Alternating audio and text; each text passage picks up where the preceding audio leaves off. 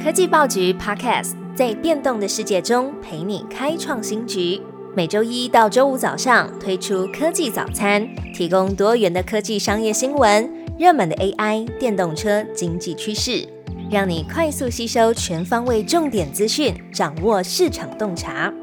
科技早餐今天精选五则国内外重要科技新闻。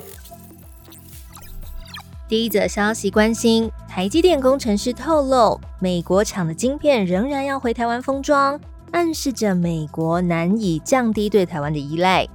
苹果公司在去年宣布要采用美国亚利桑那州台积电厂房生产的晶片，意图要减少海外晶圆代工厂的依赖。但是有很多的台积电工程师跟苹果的前员工都在最近对媒体透露，包含着苹果、NVIDIA、AMD 还有特斯拉等公司生产的晶片。其实呢，都需要回台湾来完成封装的流程。台积电目前在美国没有这个封装厂的计划，主要原因是因为成本太高了。台积电在亚利桑那州设厂，实际上并没有降低美国对于台湾的依赖。那这也意味着，即使在地缘政治紧张或是台海局势变动的情况下，台积电在亚利桑那州的生产仍然可能会受到影响。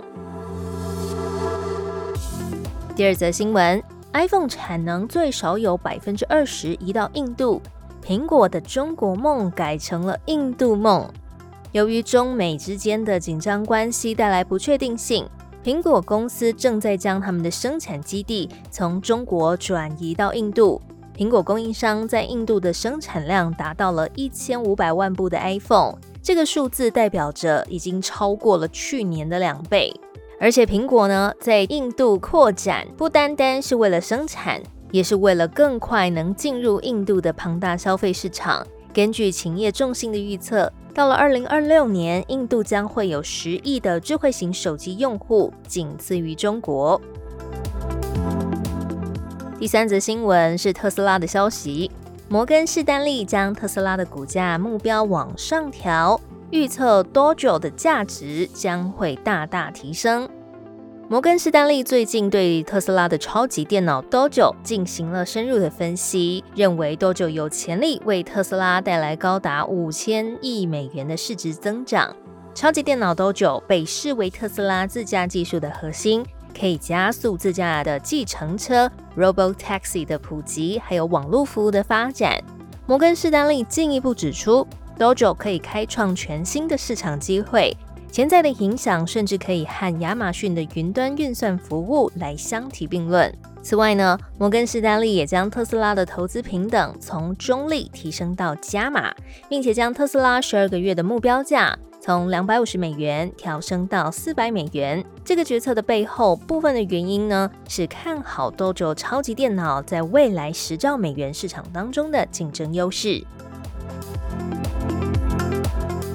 下一则新闻：美国司法部以垄断法起诉 Google，控告 Google 垄断了网络搜寻引擎。近期，美国司法部在华盛顿对全球的科技巨头 Google 提出了严重的指控。美国司法部指出，Google 滥用他们在搜索引擎市场的主宰地位，非法维护垄断行为。那 Google 也被指向苹果等商业伙伴支付高达了数十亿美元。来确保搜寻引擎成为多数设备的默认搜寻选项，进一步压制了市场的竞争。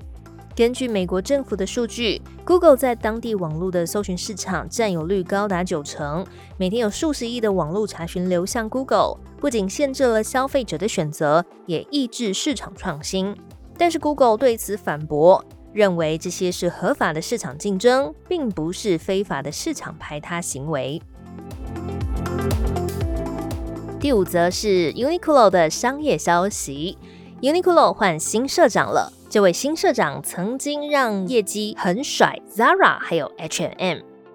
经营 Uniqlo GU 的世界第三大休闲服公司日本迅销 Fast Retailing 集团，在九月初更换了 Uniqlo 优衣库的社长，这是优衣库成立以来第一次更换社长。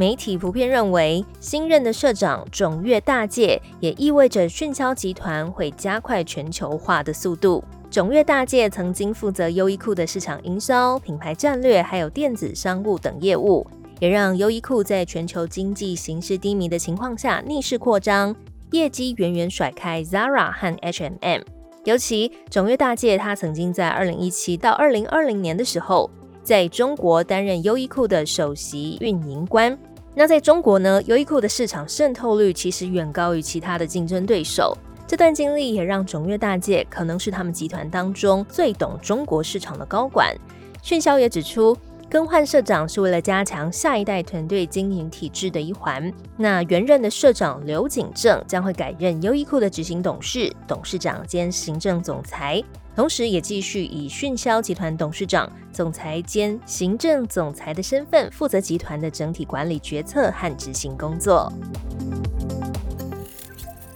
科技报局 Podcast 全新登场，记得按下关注，点选追踪。最好听的科技新闻都在 Tag Orange，锁定科技早餐，为你快速补充营养知识，活力开启新的一天。